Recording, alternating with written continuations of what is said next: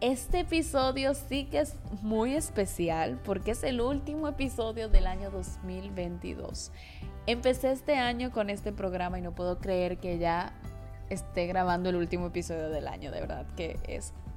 increíble. Pero también es especial porque vas a escuchar de alguien que quizás no conoces personalmente, de alguien que quizás solamente has visto en una foto, en un video, una red social, pero que tiene de verdad ahora mismo la disposición de depositar en ti deseos que yo sé que también puede que sean los deseos de Dios para tu vida, porque son deseos generales que si de alguna manera pues tú los tomas, los haces tuyos, sé que puedes, puedes sacarle el provecho. Hello, yo soy Ana Morillo y bienvenidos a este espacio donde hablaremos sobre Dios, sobre ti y sobre mí. Mi primer deseo para ti es que seas firme, que este año sea el año de la firmeza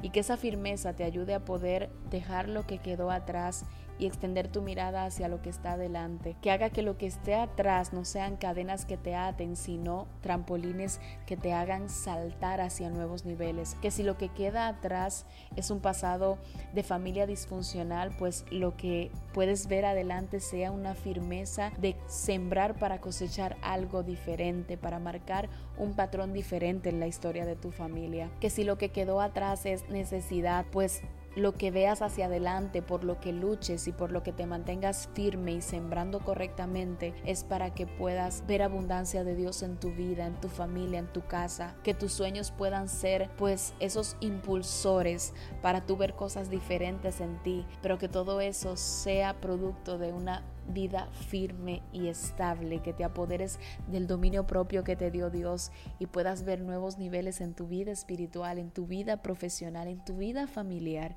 Ese es uno de mis deseos para ti. Otro de los deseos que tengo es que definitivamente pues priorices y pongas en primer lugar lo que tiene que estar en primer lugar, que pongas a Dios en el centro de toda tu vida, que entiendas que independientemente de lo bueno que seas, de los talentos que tengas, de todo, todo lo que quizás pues entiendas te llena, pues Dios es lo que debe de estar en el centro, en primer lugar, porque dice la palabra que nosotros debemos de buscar su reino y su justicia y las demás cosas vienen por añadiduras. Así que ese es mi segundo deseo para ti. El tercer deseo es que puedas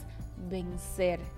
esas cosas que vienes arrastrando, esas malas actitudes, esas malas prácticas, esos hábitos que te han drenado, esos hábitos que han tratado de secar la esencia que te caracteriza, los talentos que tienes, las habilidades que tienes, que han tratado de secar tu ministerio, tu vida espiritual. Yo deseo de todo corazón que tú puedas vencer, que tomes cada actitud mala que pueda estar dominándote y puedas estar por encima de esa actitud, que puedas vencer toda inestabilidad emocional que esté persiguiéndote para mantenerte en un estado de ambivalencia, que puedas vencer toda falta de carácter o todo carácter pues mal moldeado y lo pongas a los pies de Cristo para que Dios sea dándole forma a ese barro que eres tú. Es mi deseo que puedas salir vencedor, que venzas, que podamos, porque ahí también me incluyo, vencer todo eso que quizás en algún momento entró en nosotros por causa de algo y venimos arrastrándolo y está impidiendo que ciertas cosas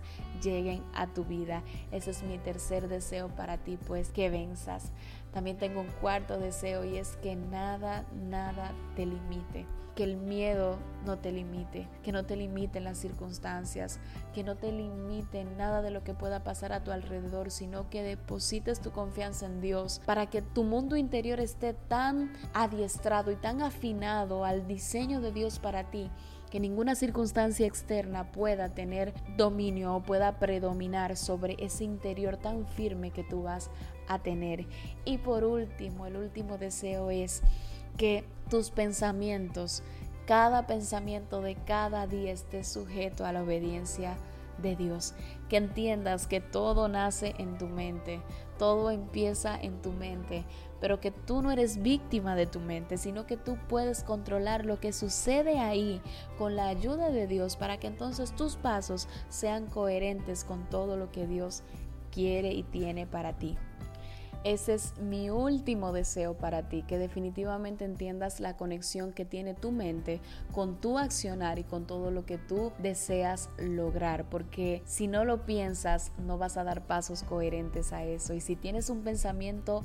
incorrecto, vas a dar pasos coherentes a ese pensamiento incorrecto. Entonces yo oro a Dios para que el 2023 sea un año lleno de bendiciones para tu vida, pero sobre todo que sea un año donde Dios direccione cada uno de tus pasos y puedas ver exactamente las cosas que Él tiene reservadas para ti. Te deseo lo mejor. Feliz nuevo año desde ahora y que la gracia y el favor de Dios esté sobre ti, sobre tu familia y sobre todo lo que quieres hacer, sobre todo lo que está dentro de corazón. Te mando un abrazo desde República Dominicana y desde este espacio hablando acerca de Dios, acerca de ti y acerca de mí. Gracias por ser parte de todo lo que hacemos por acá, por este podcast y te bendigo. Nos escuchamos en el 2023.